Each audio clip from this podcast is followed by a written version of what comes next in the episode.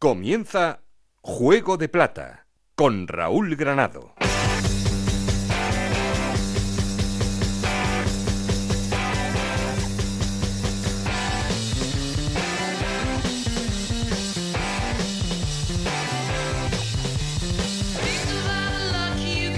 Ay, que pensabais que no volvíamos. ¿Qué tal? Muy buenas, bienvenidos a Juego de Plata, la sexta temporada de este programa que se dedica a analizar todo lo que pasa en la segunda división en este capítulo 1 después de la jornada 5. Y es que había que esperar un poco para poder analizar algo. Si empezamos desde el principio, ¿qué os contamos? Pues ahora os contamos muchas cosas. Por ejemplo, que el líder de la categoría es la Unión Deportiva Las Palmas, sí señor. Que segundo es el Deportivo Alavés, empatados a puntos porque el Alavés es uno de esos equipos que recién perdida la categoría se ha empeñado en volver a subir a primera división cuanto antes. Por eso ha puesto la vía directa y todavía no ha perdido ningún partido. Son los dos únicos equipos que no conocen la derrota, unido eso sí a un Levante que tampoco lo conoce, pero que ha ganado menos.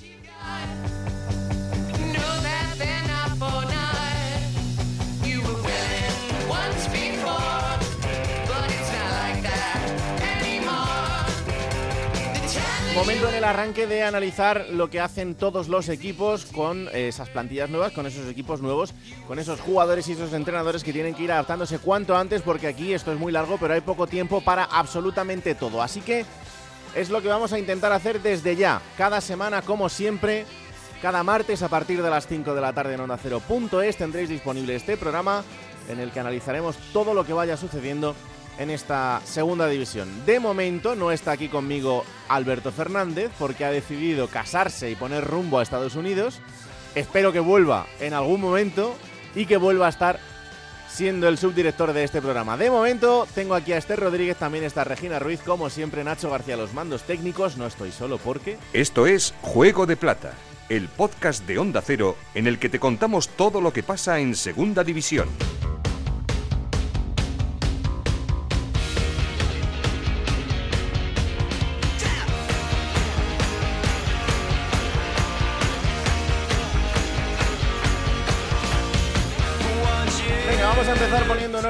Como siempre, los resultados y la clasificación después de este final de la jornada número 5. Esther Rodríguez, ¿qué tal? Muy buenas. Hola, ¿qué tal? ¿Cómo estás? Vamos allá con esos resultados. Las Palmas 1, Leganés 0, Lugo 1, Alavés 2, Burgos 0, Oviedo 0, Cartagena 2, Albacete 1, Levante 4, Villarreal B 1, Sporting de Gijón 0, Racing de Santander 2, Ibiza 1, Tenerife 0, Mirandés 1, Andorra 1, Ponferradina 1, Zaragoza 2, Huesca 1, Málaga 0, Eibar 4, Granada 0. Y con estos resultados, ¿cómo queda la clasificación general? Pues es líder eh, Las Palmas con 11 puntos, los mismos que tienen Alavés y Eibar.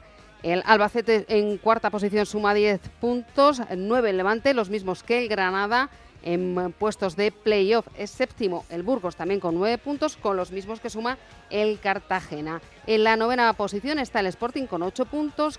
Décimo es el Oviedo, que también tiene 8 puntos. Le sigue el Huesca con 7, los mismos puntos que suman Lugo, Villarreal B y Andorra. La Ponferradina en decimoquinta posición tiene 6 puntos. Le sigue el Zaragoza con 5. El Tenerife es decimoséptimo y suma 4 puntos, los mismos que el Ibiza, que es décimo octavo. Entramos ya en los puestos de descenso. El Leganés tiene 3 puntos. Le sigue el Racing con los mismos 3 puntos, como el Málaga. Y cierra la clasificación el Mirandés con 2 puntos. Un placer, como siempre, Esther. Lo mismo digo. Chao.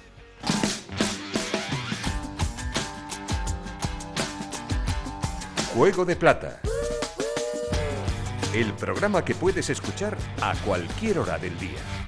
Y lo primero que hacemos es saludar al líder de la clasificación, que como os decía en el arranque, es la Unión Deportiva Las Palmas, con esos 11 puntos, 3 victorias y 2 empates que le sirven al conjunto canario para encabezar la clasificación después de la victoria de este fin de semana también, 1-0 frente al Club Deportivo Leganés. Compañero Yendi Hernández, ¿qué tal? Muy buenas. ¿Qué tal, Raúl?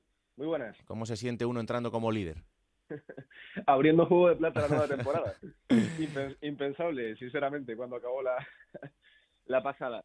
Bueno, mira, eh, eh, ahora en serio, no es tan complicado, eh, no es tan inimaginable que Las Palmas sea el líder de la competición. Estamos hablando de una Unión Deportiva que recuerda cómo terminó la liga regular la pasada temporada, Mm. eh, 11 jornadas sin perder.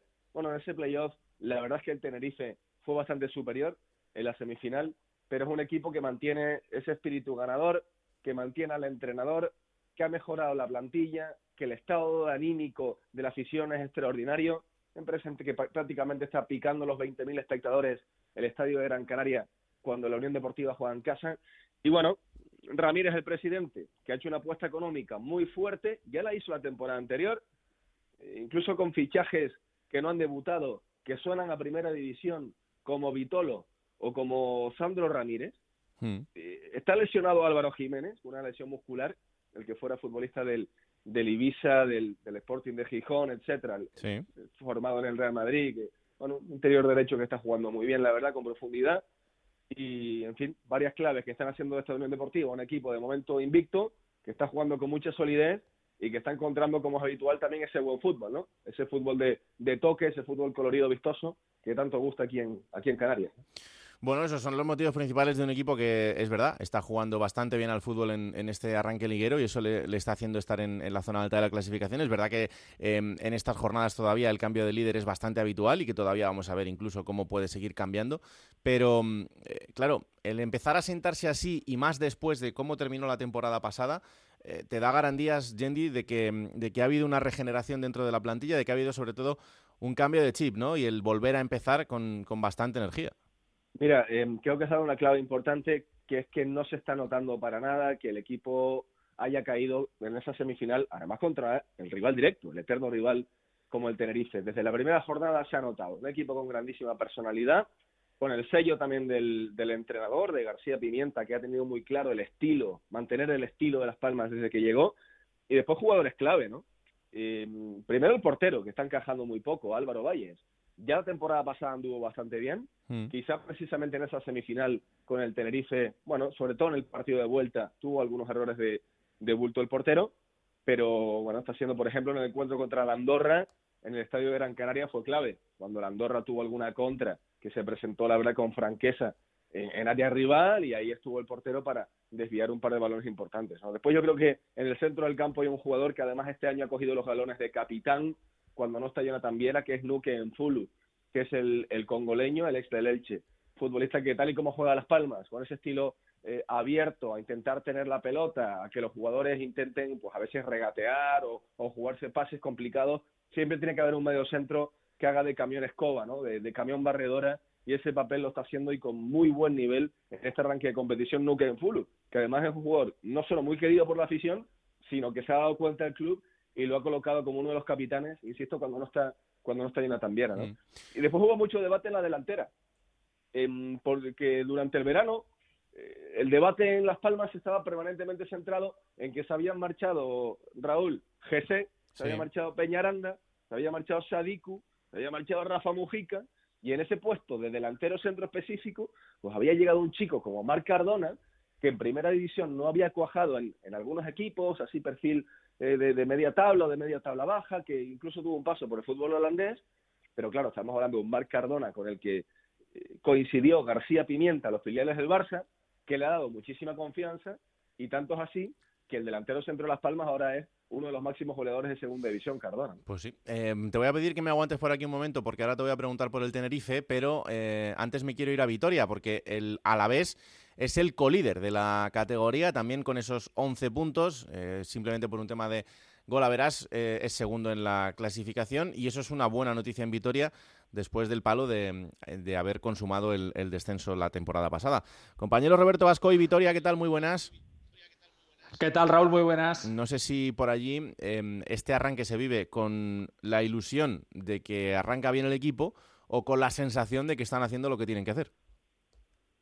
No, se ha habido con ilusión, sí, pero con sensación de cierta sorpresa. ¿eh? Eh, todo lo contrario de lo que estaba diciendo Yendi, porque aquí hay cierto run run con la plantilla que ha conformado el Deportivo Alavés eh, para la próxima temporada. Fíjate que se empezó con mucha ilusión después del descenso. El primer fichaje ilusionó mucho, no fue otro que el del técnico Luis García Plaza, un entrenador eh, con dos ascensos a sus espaldas, pero a partir de ahí la plantilla, la verdad que no parece una de las tres o cuatro mejores de la categoría, pero es verdad que ha comenzado muy bien el curso porque Luis García Plaza ha sabido mover muy bien las piezas, ha hecho un equipo que está siendo eh, muy sólido y que está demostrando muy buenas sensaciones. Insisto, sin tener grandes estrellas, creo que con un centro del campo bastante potente, con eh, futbolistas, sobre todo Salva Sevilla, que es el jugador de más calidad de este equipo, con Guridi, con Rioja, aunque está ahora mismo pensando más en otras cosas que en el, que en el Deportivo a la vez, con Sever Alcaín, pero es verdad que tanto la defensa como la portería, incluso el ataque, no parecen eh, líneas especialmente brillantes, pero es verdad que ha empezado muy bien. Eh, la única vez que le vi muy superado fue la primera parte en Ibiza,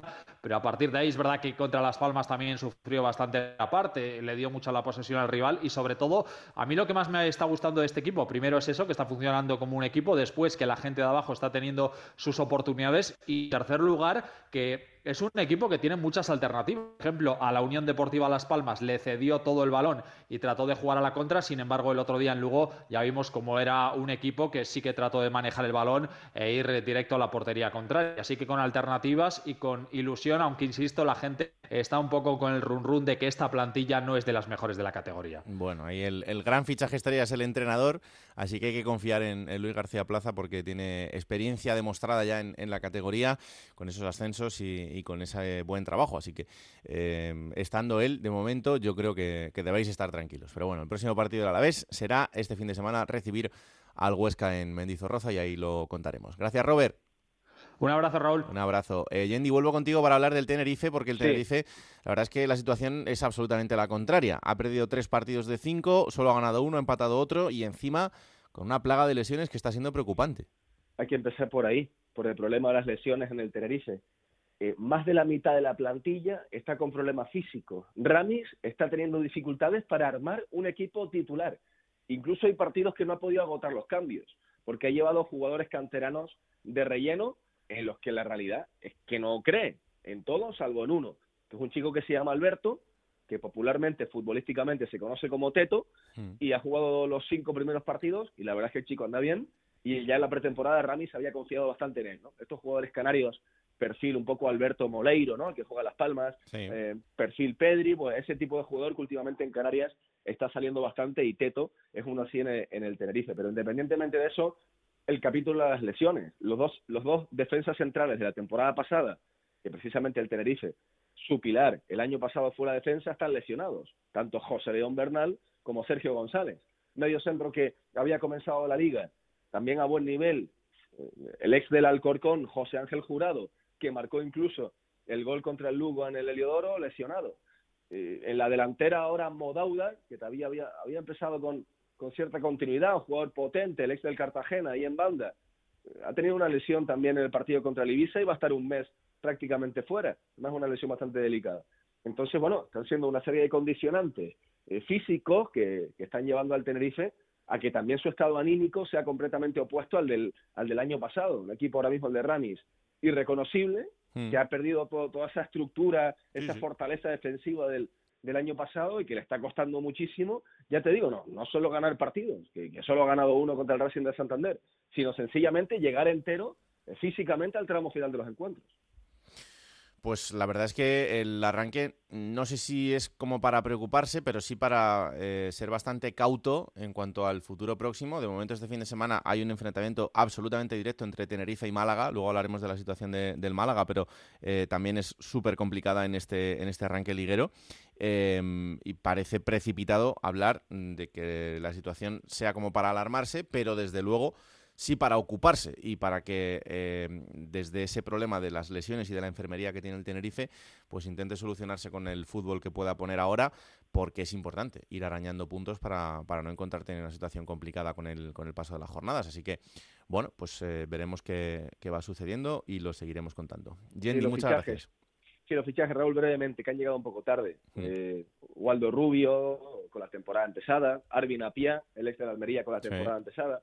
Iván Romero, que es un delantero segundo punto interesante, el del Sevilla, que incluso ha jugado en primera división con la temporada empezada. Entonces, bueno, una serie de, cosas que están haciendo de este Tenerife un equipo todavía por hacer, un equipo muy crudo y que efectivamente está dando unas sensaciones de que va a estar bastante lejos con respecto a la expectativa de la temporada, de la temporada anterior. Pues eh, estaremos contándolo y ojalá que pueda empezar a carburar el tete porque, porque sería una buena noticia para todos. Gracias, Yendi. Un abrazo. Chao, chao. Vámonos hasta Valencia porque hay otro equipo importantísimo esta temporada que es el Levante. El Levante Unión Deportiva que eh, también todavía no sabe lo que es perder en estas cinco jornadas. Lo que pasa es que ha empatado tres y ha ganado dos. Pero es otro equipo que yo creo que de momento, aunque acoplando cosas, empezando por el entrenador, em, tiene una, una buena pinta. Compañero Jordi González, ¿qué tal? Muy buenas. ¿Qué tal, Raúl? ¿Cómo estáis? Bueno, no sé qué sensaciones ha dejado por allí. Igual que en Vitoria decía que eh, no sé si la sensación es que eh, están haciendo lo que deben hacer, que es empezar bien. Eh, aquí es verdad que el, equipo viene de, primera división, pero que es un proyecto muy nuevo, con ausencias muy importantes y en el que yo creo que hay que ser bastante cauteloso. No, aquí no es, esa, no es esa la sensación.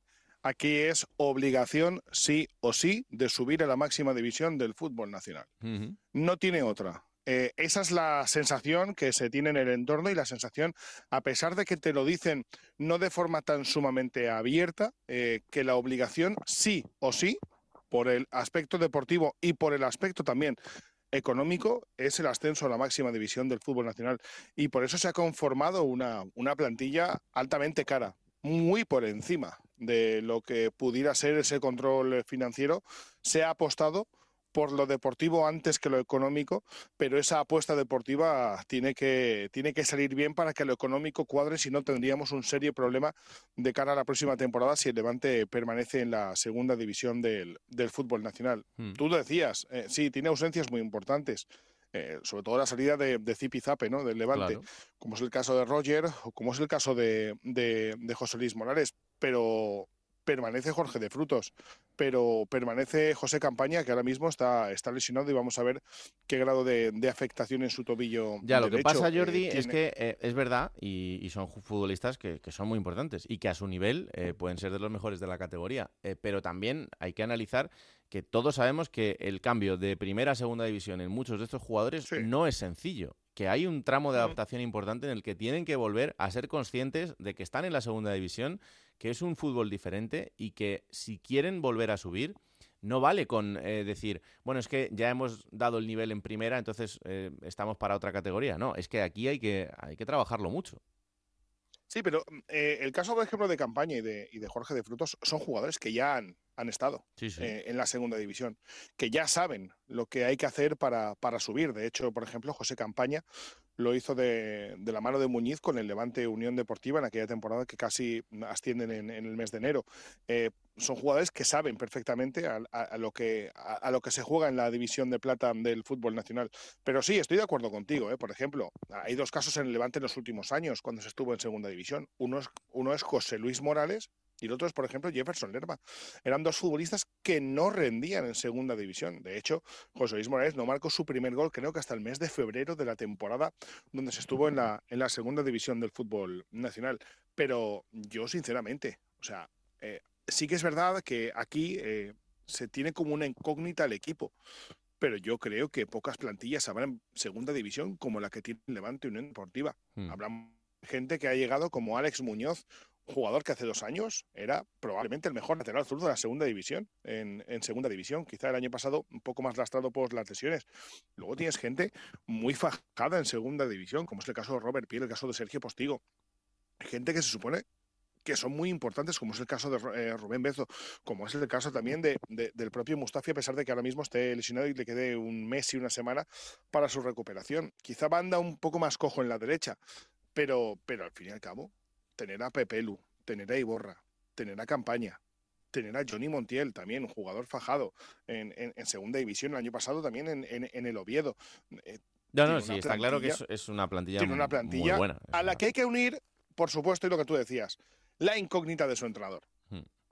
Eh, en esas estamos. De hecho, aquí en el, en el Levante Unión Deportiva, lo que se pedía es que se dejara de argumentar de que la segunda es muy larga, de que no sabéis cómo es la segunda, de que es que esto es una maratón. Oiga, aquí en el Levante Unión Deportiva lo normal está en es estar en segunda división, salvo los últimos 10-12 años.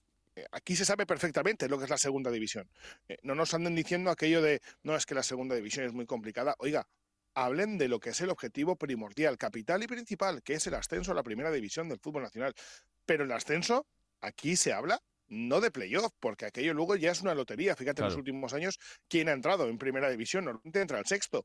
Eh, aquí se habla de estar entre los dos primeros para el ascenso directo a la primera división. Y de hecho, por ejemplo, en la parte de arriba eh, tienes a Buldini. Buldini se lo estaba sorteando media segunda división. De hecho, lo tenía hecho con el Alavés. Se había reunido con ellos hasta ocho veces. Pero el problema económico de no poder soltar ni, eh, ningún, ningún jugador en el conjunto vitoriano, pues hizo que finalmente el Levante apareciera y se llevara a Boldini. Tiene a un tipo que es Wesley Moraes. Bueno, Wesley Moraes era un jugador que apuntaba muy buenas maneras, que busca una segunda oportunidad. Luego tienes a un jugador, por ejemplo, como Johnny Montiel. El otro día hizo un partidazo ante el Villarreal. Tiene una pegada salvaje este Levante Unión Deportiva. Y es el segundo equipo menos goleado ahora mismo en las primeras cinco jornadas por detrás del Burgos.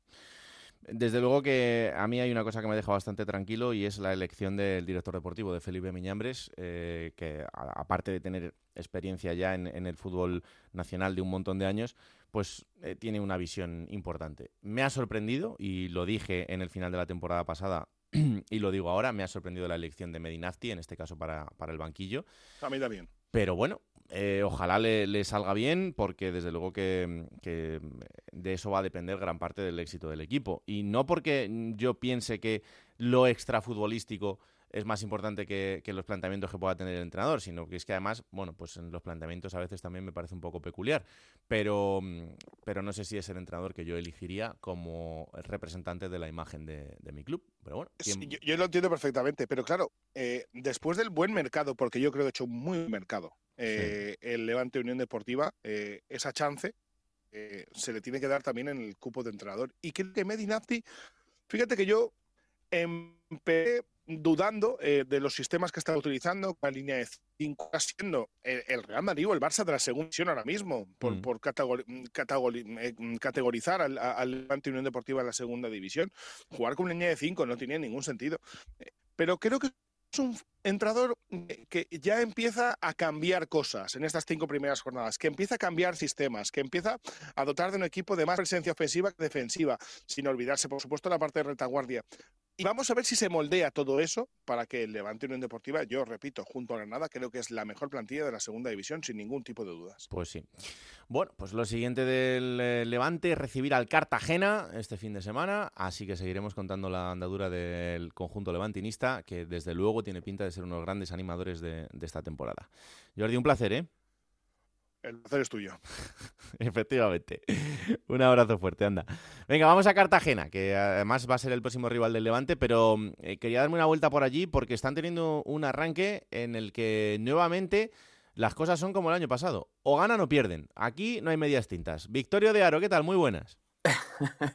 Hola Raúl, ¿qué tal? Muy buenas. De momento la cosa va bien porque hay más victorias que derrotas, pero, pero bueno, no sé cómo está el termómetro de la ilusión en Cartagena después de ver que en, este arranque liguero, pues el equipo está ahí arriba. Pues mira, eh, ha sido un año complicado respecto a lo que dices. Eh, aquí lo que se habla desde luego es que es el año uno post Rubén Castro. Claro. Que hemos vivido un momento histórico y que no sabemos si se va a volver a repetir algo similar. Es cierto que Mimbres, es cierto que el, que el Cartagena, hombre por hombre, podríamos decir que es un equipo de mitad de tabla o mitad de tabla alta ya no presupuestos o no em, ni, presupuestos, ni plantillas, ni, nombres extra, extraordinarios. Pero sí que se ve un equipo decente, un equipo decentado y que está, bueno, incluso te diría yo, Raúl, que mejorando en muchas facetas respecto a la temporada pasada. Se ve un equipo mucho más, mucho más hecho, que era el debe de este Cartagena, que a domicilio como visitante dejaba mucho que desear y sacaba muy poquitos, muy poquitos puntos. Sin embargo, para mí el, gran debe que tiene este Cartagena mm. es esa referencia ofensiva. Es que hace mucho daño la sombra de, Rubén Castro. Alfredo Ortuño, el, delantero, que el año pasado era su suplente, le está costando tener, tener esos galones del, del, ariete canario de la pasada temporada. Y luego está Sadiku, que también llegó con la, para ser referencia ofensiva y también se está encontrando algunos problemas bueno, pese a todo, y fíjate lo que te estoy contando, que está el equipo en la zona de arriba. ¿eh? Claro, no, no, sí, por eso que, a ver, es evidente que eh, sustituir a un futbolista como Rubén Castro, mm, yo creo que es prácticamente imposible, eh, o por lo menos con, con, ese olfato. Lo puede sustituir si la gente de arriba, no solo los delanteros, pues entran de eso, dentro de esa faceta goleadora y pues van sumando entre todos, pues al final más o menos lo puedes ir salvando. Yo tengo muchas esperanzas puestas en un futbolista que conozco desde muy niño, que es, que es Franchu, y que mm, eh, desgraciadamente pues las lesiones le han tenido en una situación complicada. Y ojalá que ahora pueda tener un poco de continuidad desde el principio. Es verdad que está entrando de momento minutitos, pero que si, si consigue ya estar a tono físico como el resto de sus compañeros, ojalá que pueda ser un futbolista diferencial. Pues sí, pues mira, precisamente ya Francho Felasier ya se ha perdido y llevamos cinco semanas algún, algún encuentro por, por, por lesiones musculares, es que es el debe, es el gran debe que ha tenido este futbolista, ¿no? Que si no seguramente se ha hablado mucho de que de que podría o debería estar incluso en la primera división. Hmm. Pero es que el Cartagena tiene que hacer este tipo de apuestas. Es que el Cartagena no puede, tampoco puede fichar, hablabais antes de, nombres, de las disputas entre el Levante y el Alavés por, por ciertos jugadores, es que el Cartagena tiene que olvidarse que está en el quinto límite salarial más bajo de segunda división. Claro. O sea, e, e, es que al final eh, Alfredo Ortuño es un delantero que el año pasado lo tenías como suplente, este año le pones el 9. Mar Martínez sigue todavía. Es verdad que este fin de semana se estrena Aaron Escandel, un jugador que llega libre, un portero. Se mejora, se trae laterales, desde mi punto de vista, respecto a la temporada pasada, con Iván Calero y con Jairo, que están jugando tanto en la izquierda a la derecha y que parece que a Delmas, le Delmas apenas está gozando de minutos en esta nueva temporada, pese a que el año pasado fue uno de los laterales más destacados, yo diría, que en el tramo final de la temporada. Y el centro del campo, pues tienes a Miquel Rico, que tiene 38 años, pero que sigue, está que se sale. Hizo un golazo este fin de semana absolutamente brutal. Tienes a Pablo de Blasis, que tiene 34 años, pero es una, eh, eh, es una gozada ver jugar al futbolista argentino, que es diferencial. Y luego tienes a Damián Musto, que, que también tiene 35 años y juega en el doble pivote y ya ha sido sancionado con dos partidos, ya ha cumplido esos dos partidos de sanción. Es decir, tienes jugadores experimentados, tienes jugadores que te puede salir bien o que te puede salir mal, pero hay muchas apuestas. Hay, hay apuestas porque es a lo que el límite salarial y el capital económico de este Fútbol Club Cartagena puede aspirar, que es un equipo que no olviden, lleva tres años en segunda, pero no lo había hecho antes en toda su historia. Ojalá, me decía Paco Belmonte en, en la sintonía de Onda Cero hace unas semanas, firmaba eh, permanecer diez años más en segunda división salvándome el último mes. No, no, desde luego. Y eh, quería preguntarte por eh, un fichaje bastante exótico que es el, del coreano Lee. Eh, no sé cómo, cómo, le veis en este arranque y si de verdad puede tener un hueco. Nada, nada. No, no, no se espera. No se espera que, que sea así. El, el, coreano de Corea del Sur llegó el último día de mercado por un acuerdo de una estrategia comercial que se realizó con una empresa precisamente de de ese mismo país, lo cual ha dejado también un poco desanimada a la afición, que ese último día del mercado, pues se hablaba precisamente de un 9. Claro. Es verdad que está Borja Valle, es verdad que está Armando Sadico, es verdad que está Alfredo Ortuño, pero claro, tú te pones a revisar que el año pasado tenías a Modauda, a Alex Gallar y a Rubén Castro y, y, las comparaciones pues están siendo odiosas. Y cuando te llega Lee, se te queda el cuerpo frío, el cuerpo frío porque dices, jolines, segunda división y parece que hay una empresa que te tiene que imponer por, por, por el dinero que haya puesto, por mucho que sea, te tiene que imponer quién juega o quién no, o, o quién tiene que completar ese cupo de fichas o quién no. Y es un poco raro. Mi impresión y lo que he, podido ver un poquito, lo que he preguntado y lo que me han querido contar, es que es el típico jugador que tiene casi el compromiso de tener que estar en la plantilla, pero que no se espera ni, ni que entre ni que acuda a ninguna convocatoria. Por cierto, la última varios jugadores del filial, no estuvo Lee que tiene fichado en el primer equipo. Cosas del fútbol moderno, Victorio. Habrá que acostumbrarse a, este tipo de situaciones, desgraciadamente, para, sobre todo para los canteranos. Bueno, pues el próximo enfrentamiento del Cartagena, como decíamos, es ese partido frente al Levante Unión Deportiva en Valencia, así que también pendientes de lo que pase esta próxima jornada. Gracias, Victorio, un abrazo. Un abrazo y te, la última cosita. No me hagas cábalas que buscamos los 46 puntos un año más, ¿eh? Hombre, te conozco y luego me preguntas por el ascenso. Bueno, yo, depende de lo que hagáis, nos ilusionamos o no. Pero bueno, vamos a ir poco a poco. Un abrazo, anda. Hasta luego. Chao, venga, vamos a Gijón, porque el Sporting ha perdido este fin de semana, es la primera derrota que cosecha en estas cinco jornadas y tiene por delante un enfrentamiento también bonito el fin de semana frente al Real Zaragoza en la Romareda. Onda Cero en Gijón, Juan Gancedo, ¿qué tal? Muy buenas. ¿Qué tal, Raúl? Mm, Muy pues Mira que yo pensaba llamarte en este arranque de temporada para hablar de que el Sporting es casi líder y vais y perdéis. Ya hemos empezado muy mal este año, ¿eh? Con no, el pasado. No, no, no, no, no, no, pero a ver, esto es casi mejor, porque luego os acostumbráis a lo de arriba y pasa lo del año pasado, ¿sabes? Sí, después de lo del año pasado, ya que casi que nos da igual empezar bien. Lo importante, es no empezar a torcer la, el morro a partir de noviembre, que es cuando llegan las vacas flacas. Sí, no, eso es evidente, pero eh, es verdad que ha sido un poco de, bajón, ¿no? El, el, partido de este fin de semana con el Racing, no por nada, sino porque el Racing evidentemente no llegaba en una buena dinámica y perder en casa 0-2 pues no parece que, fuese lo esperado. Sí, no voy a decir que se veía venir, pero casi, ¿eh? Estamos aquí en Gijón, somos un poco como el Atlético de Madrid, un poco el Pupas. Sí, eso es verdad. Y eso de que veniera un equipo que no había marcado un gol a nadie, que lo había perdido todo, que estaba con cero puntos, que era un recién ascendido, con muchos jugadores que han llegado en el último momento del mercado y por lo tanto aún por acoplar, todo eso hacía que, unido a que el Sporting iba muy bien, el castañazo estaba asegurado como al final fue. La verdad es que no estuvo bien el equipo de Abelardo, tampoco es que hiciera un malísimo partido, tuvo ocasiones, pudo adelantarse en el marcador, pudo empatar cuando se adelantó el Racing, pero la verdad es que no estuvo bien. Tampoco me atrevería a decir que el Racing ganó justamente, porque acertó en la primera que tuvo, después tuvo bastantes agobios, sobre todo al inicio de la segunda parte, Mm. Y el 0-2 que llega ya con el equipo lanzado arriba, sin central atrás, porque Cali izquierdo subió al remate, se colocó de piqué.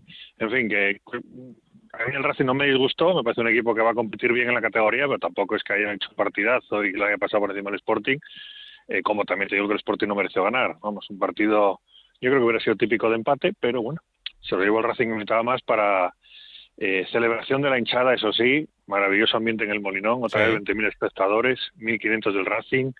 Partido de alto riesgo, no sé por qué, porque históricamente no se llevaban bien las aficiones, pero desde Manuel Apreciado prácticamente están hermanados. Todo el mundo en confraternización con todo el mundo, pasando por la calle unas camisetas con otras, en fin, lo que hemos pedido siempre, la normalidad que pedimos siempre al fútbol y que es tan difícil de ver en España, pues sí se vio en el Molinón el domingo. Oye, ¿qué sensación ha dejado el, mercado de fichajes en Gijón? Bueno, pues yo creo que es como un poco la montaña rusa. Eh, empezó la cosa floja, por lo menos en principio, con jugadores que no parecía que fueran a añadir mucho valor a la plantilla. Mm. Después sí es verdad que subieron bastante el nivel con los fichajes de Cote, el regreso de Johnny, eh, hombre, desde luego la llegada de Cali Izquierdoz, el capitán de Boca Juniors, que parecía impensable ahí subieron muchísimo el nivel y cuando pensabas que iban a poner una guinda maravillosa, pues yo creo que no voy a decir que lo bajaron, pero por lo menos se acabaron cerrando con dos jugadores absolutamente desconocidos, con lo cual habrá que esperar a ver cómo salen, que son Bamba, el central francés, que procede de la segunda división, y el delantero Milovanovic, que lo poco que le hemos visto de momento, pues no nos dice nada.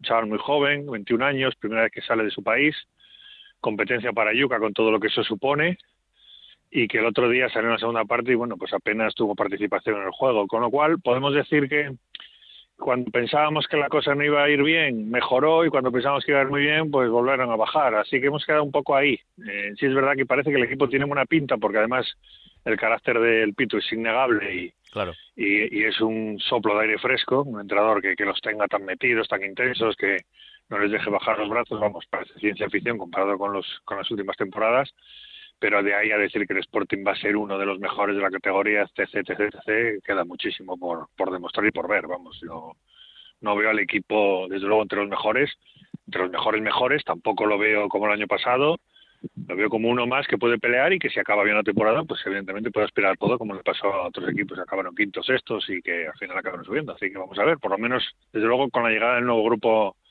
el nuevo grupo Orlegui a la propiedad.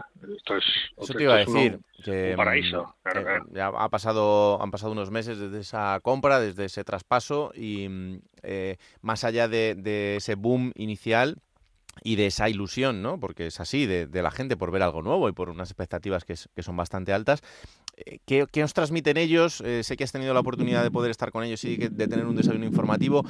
¿Por dónde va un poco la situación? Pues mira, mm, yo creo que han llegado y han, y han dicho, sin decirlo, algo que todo el mundo pensaba y que nadie se atrevía a decir porque era como si nos hubieran anulado la anterior propiedad. Mm. Eh, de verdad, eh, la sensación que teníamos en el Sporting y en el Sportingismo era, te hablo como periodista y también como aficionado, era que nos habían convencido de que esto era lo que había y punto, y no pienses en nada más. Es como cuando un hijo le anulan a sus padres, para que no entendamos, ¿no? Te anulan, te anulan, tú no eres capaz de hacer esto, tú no puedes hacer esto, tú confórmate con lo que tienes, a mi lado vas a estar muy bien, no pienses en, nada más en tu vida para mejorar, para crecer, con lo cual habían anulado al sportingismo los anteriores propietarios, que por cierto, que nadie se olvide, llevaban desde el primer día de las sociedades anónimas deportivas en el club, o sea, era el único club que nunca había cambiado de manos.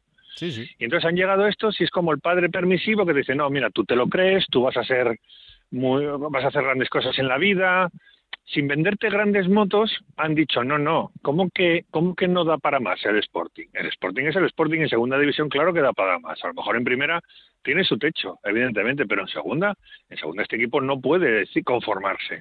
Y ese inconformismo es lo que ha levantado la ilusión de la gente, unido a simplemente a las caras nuevas, claro, que también se agradece.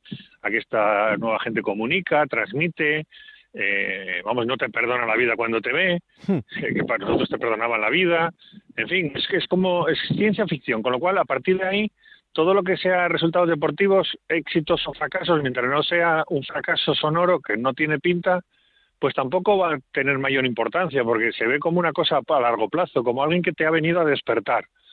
Y te ha despertado y empiezas a caminar y luego ya correrás y luego ya ganarás la carrera, ¿no? Pero por lo menos el equipo ahora ahora camina. Es que antes, antes te tenía metido en una habitación oscura diciendo no salgas de aquí que te va a pasar algo malo. Pues no sé si me entiendes lo que quiero decir, pero es un poco la sensación que tengo yo. Eres como el padre que anula a los hijos o el padre que motiva a los hijos.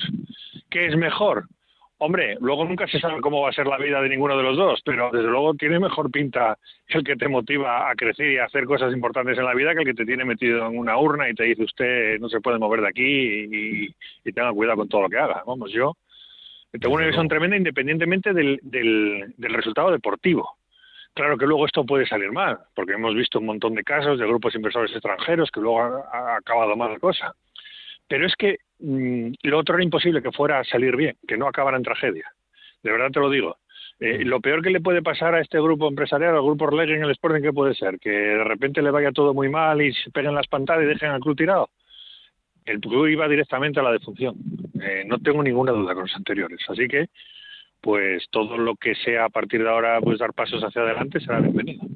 Desde luego que sí, y, es desde mi punto de vista una buena noticia. Oye, pendientes de, lo que suceda y de los pasos que vayan dando, pero de momento, ¿por qué no darles ese voto de confianza y por qué no pensar en que la ilusión pueda volver a, una ciudad tan importante como Gijón? Así que... Sí, porque tampoco han venido a venderte ninguna moto, ¿eh? O sea, estos no han venido en plan jeque árabe de aquí va a ser esto maravilloso y voy a poner tanto dinero. Sí, es verdad que han puesto pasta, mm. han puesto pasta para comprar las acciones de Fernández y han puesto 7 millones en una ampliación de capital que era necesario, pero no han venido aquí diciendo esto se va a sacar adelante al golpe de talonario, ni muchísimo menos. Ellos tienen una experiencia de gente de fútbol, han hecho campeón al Atlas en México, eh, bicampeón esta pasada temporada, eh, tenían una etapa anterior en Santos Laguna, es decir, no es gente desconocida para el fútbol, eh, tienen una idea muy clara y un proyecto muy claro y, bueno, pues pues aquí se ha recibido con los brazos abiertos, no, no cabe ninguna duda, porque es que de verdad que la zozobra hace dos meses era tremenda. Aquí no sabías por dónde iba a tirar la cosa.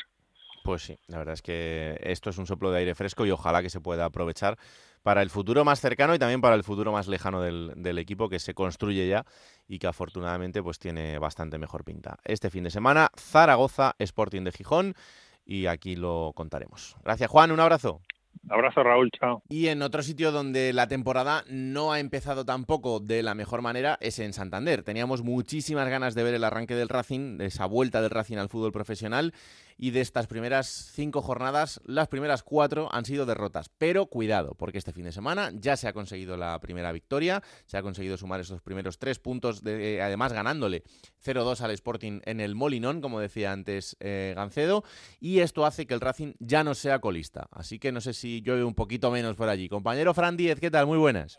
Buenas, juego que llueve, muchísimo menos, pero vamos, eh, literalmente, porque con esto del cambio climático hace mucho tiempo que no cae una gota, y, es que ha sido un inicio de pesadilla. Os recuerdo que las dos últimas veces que subió el Racing, después de pasarlo muy mal y demás a segunda división, volvió a bajar eh, eh, la temporada siguiente, y la anterior vez que jugó en segunda venía de primera división y también descendió a segunda vez. Hmm. Y un poco lo que se comentaba este verano, a ver si por fin pues el Racing conseguía subir y asentarse. A la tercera bala vencida, la propiedad había hecho un esfuerzo muy grande, gracias a la venta de Pablo Torre al Fútbol Club Barcelona, había un límite salarial amplio. Miquel Martija, el director deportivo, lo comentaba el otro día valorando el mercado de fichajes. Se había gastado lo que tenía, que eran 7 millones de euros. Luego es verdad que parece que hay un poquito más de, margen salarial, pero bueno, que se quería hacer una plantilla para no pasar apuros, para estar en la zona media y asentarse por fin en el fútbol profesional. Pues bien, ese arranque de cuatro partidos, cuatro derrotas y sobre todo ningún gol a favor, pues había encendido todas las alarmas. No era todo dramático. Antes del partido del Molinón nos comentaba el entrenador Guillermo Fernández Romo, la plantilla está bien, el vestuario está bien, mm, soy sincero, no os miento, de verdad que estamos bien.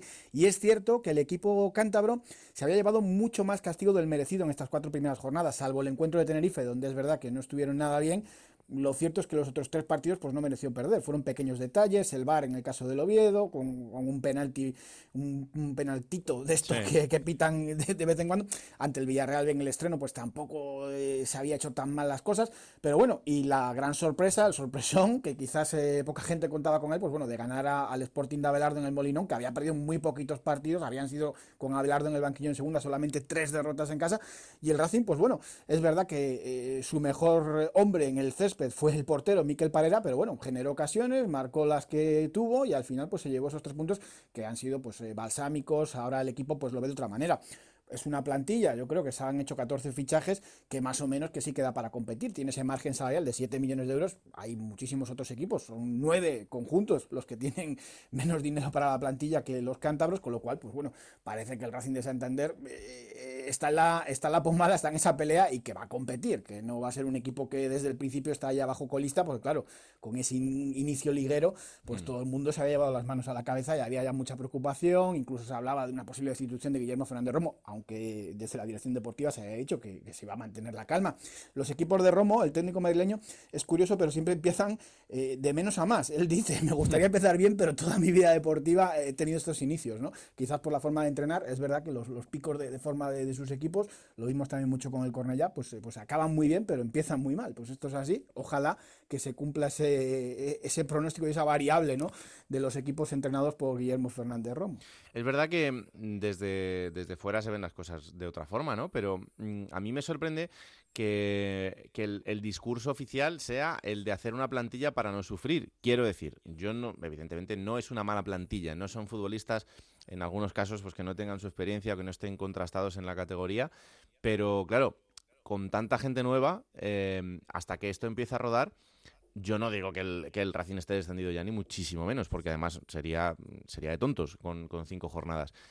Pero que yo creo que no se puede escapar que el objetivo del Racing debe ser la permanencia. Sí, lo que pasa que había, eh, pues hombre, aparte de que es un histórico que ha estado más en primera división que en segunda división, en otra categoría, pues sí que es verdad que con la venta de Pablo Torre eh, se había podido tener, las otras veces que había subido el Racing a, segunda división, de las dos anteriores, se había subido con, muchos problemas económicos la primera vez, porque, pues bueno, salía el club de aquel famoso plante de Copa, con unos problemas tremendos, con, unos ocupas en el, en el Consejo de Administración que prácticamente habían querido liquidar el club, y la primera vez pues se había subido sin, sin ningún recurso. La otra vez sí que se subió con, cierto dinero, pero con también todavía se arrastraba deuda y demás. Y esta vez, pues la venta de Pablo Torre pues ha permitido pues ese, margen salarial amplio, había dinero para fichar, otra cosa luego es que se acierte, ¿no? Eh, y bueno, se ha mantenido ese, bloque con 11 jugadores que eran fijos la temporada pasada, se han traído a 14, pero claro, has perdido también a Pablo Torre, que era fundamental en este equipo, un jugador diferente, con, con magia.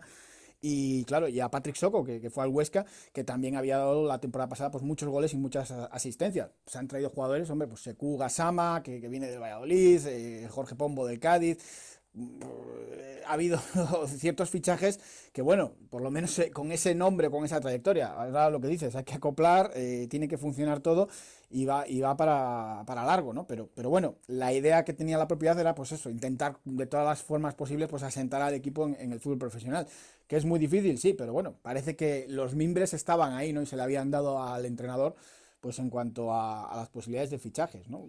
Luego es verdad que, el mercado ha puesto al Racing en su sitio y muchos jugadores con la misma oferta económica del club. Hemos tenido ahí un problema con esa conexión con, Santander.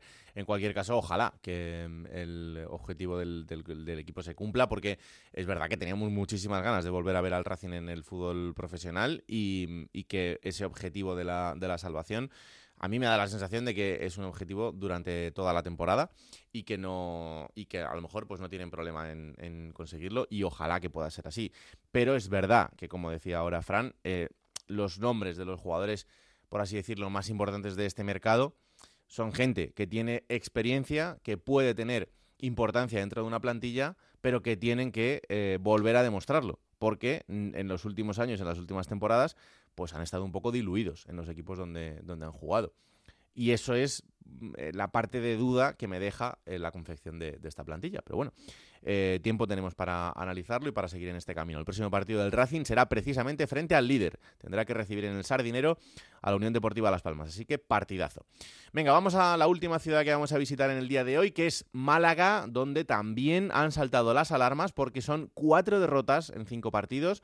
Dos de las últimas consecutivas. Eh, se ganó en la jornada 3 y no se ha vuelto a ganar y empieza a haber muchos nervios en la ciudad malacitana. Así que hasta allí nos vamos con la compañera Isabel Sánchez. Hola Isabel, ¿qué tal? Muy buenas. ¿Qué tal Raúl? Pues sí, mucha tensión porque los números no están acompañando a ese Málaga de Pablo Guede, hmm. a este proyecto ilusionante desde luego en la pretemporada, en el inicio, pero que todavía no ha cuajado, lo has dicho, de cinco partidos únicamente la victoria en Miranda de Ebro, en un Málaga que no gana en la Rosaleda desde el pasado mes de noviembre, eso también pesa y además en una mañana en la que el entorno del anexo de la Rosaleda se ha levantado con pintadas. Contra el administrador judicial, José María Muñoz, contra el entrenador Pablo Guede, contra el director deportivo Manolo Gaspar e incluso mencionado también la jefa de la directora de comunicación Ana Vera, así como otros miembros del cuerpo técnico del entrenador argentino como Bravo. Como ves, mucha tensión, se le está pidiendo ya al entrenador su salida, se le ha dicho que si quiere a este Málaga que opte por buscar una salida, aquello de Pablo Betella que ya se escuchó en el último partido de la Rosaleda y que hoy se ha vuelto a repetir con esas pintadas. La verdad es que em, la situación no me parece fácil porque em, lo de esta temporada no es vamos a hacer un experimento a ver cómo sale con una plantilla de jugadores jóvenes, eh, tenemos mucho canterano, hay mucha gente que, em, tiene que acoplarse, es que esta gente tiene que dar un paso al frente desde el principio, que hay futbolistas como Rubén Castro que lo están haciendo, pero otros de los que se espera bastante más. Desde luego que sí es cierto que es un proyecto con 13 caras nuevas, de aquello que hay que adaptarse, hay que buscar la forma de jugar y es por ello que hemos escuchado muchas veces a Pablo Guede desde el inicio de la temporada pedir paciencia, ¿no? Para ir consolidando el estilo de juego. Lo que parece en esta quinta jornada es que todavía no se ha encontrado, este Málaga no sabe a lo que juega, jugadores que en muchos casos pues se encuentran perdidos en el terreno de juego y es por ello que ha ido levantando estos aires de, de crispación. Lo que también es cierto que en el ámbito de la entidad se han ido pidiendo hasta 2 millones de euros a diferentes empresas, a las instituciones malagueñas, para desarrollar un proyecto que tuviera y que luchara por el ascenso a primera división. Eso se ha vendido y eso es lo que se ha ido difundiendo a una afición que ahora ve como su equipo tan solo ha sumado tres puntos y ya está en esa zona baja de la tabla. Se pide que los jugadores den un poquito más, pero también se considera que no hay un modelo de juego, que este Málaga no sabe lo que juega y que a lo mejor Pablo Guede no es la persona indicada para sacar esto adelante. Hombre, eh, lo que está claro es que la situación mm, no puede llevar a que el equipo siga pensando en que pasen las jornadas en este, eh, en, este estado, ¿no? y, que eso todos sabemos que se acaba rompiendo siempre por el mismo, por el mismo lugar, que es el del entrenador. Em, yo creo que Pablo Guede hizo una labor importante la temporada pasada, pero que, también puede ser un problema del, del discurso futbolístico, Isabel. También es cierto que la temporada pasada, eh, Raúl, si miramos los números, lo cierto es que, por ejemplo, ganó un Tenerife, el próximo rival que tiene el Málaga este la semana que viene, pero lo cierto es que tampoco ganó en la Rosaleda, tampoco se vio un juego vistoso, tampoco se pudo ver un Málaga muy diferente a lo que había estado enseñando y demostrando a lo largo de toda la temporada. Se considera que se logra la permanencia más por demérito de los rivales que por lo que pudo hacer el propio Málaga. Se le ha dado la confianza para hacerse cargo de este proyecto de muy ilusionante, con jugadores con veteranía, experiencia, con buenos datos a, a su favor, pero esto no sigue, no está funcionando. Esto no deja muchas veces de parecer una copia a lo que se pudo ver durante las últimas ocho jornadas cuando Pablo Guede llegó al banquillo del Málaga. No tiene nada que ver la plantilla, pero al final se está viendo un calco de lo que ya sufrió esta afición. Bueno, pues vamos a ver en qué queda todo esto. La verdad es que no es la mejor manera de arrancar una temporada, ni muchísimo menos. Eh, el Málaga tiene este fin de semana que visitar al Tenerife, que también, como decíamos antes, está en una situación bastante complicada. Así que vamos a estar muy pendientes de cómo esté la cosa por eh, el estadio de la mm. Rosaleda y lo que pueda suceder allí en los próximos días. Lo que sí que es cierto, Raúl, que todo parece indicar, salvo un cambio drástico del guion a última hora, es que Pablo Guedes se va a sentar el próximo lunes en el partido frente al Tenerife y habrá que ver si el resultado acompaña o no al argentino para que pueda volver a sentarse, en este caso ya en la Rosaleda, en ese próximo partido que sería el Málaga-Villarreal B. ¿Qué es lo que ocurre hasta entonces? Todo parece indicar que el resultado del Tenerife va a ser también un poco el que determine el futuro de Pablo Guede al frente del Málaga. Hay que ponerse las pilas que si no, no te puedo llamar lideresa, ¿eh? No, ya veo que ni me han mencionado como tal, ¿eh? Es que me ha parecido un poco... Mm, pero bueno, todo se andará, ¿eh? Todo se andará. Tú tranquila. No pegaba, pero quiero volver a tener ese nombre. Claro que sí. Un abrazo, anda. Otro para ti. Seguimos en Juego de Plata con Raúl Granado.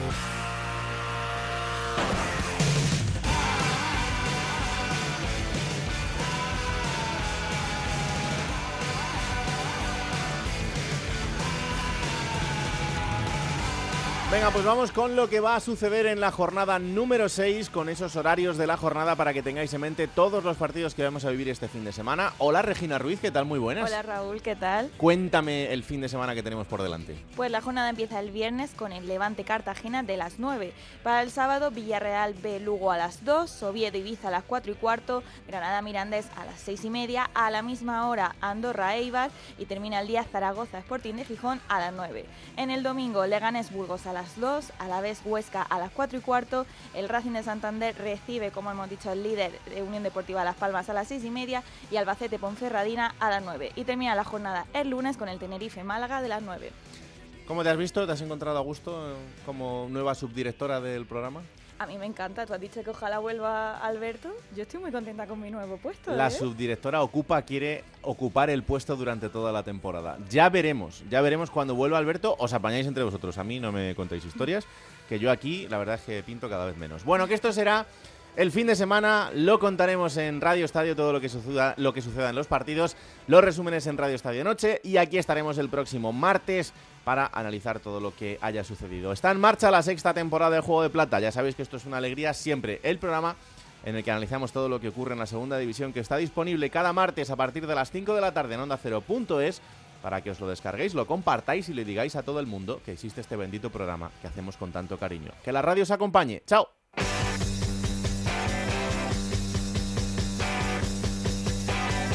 Raúl Granado, Alberto Fernández, Ana Rodríguez. Juego de Plata.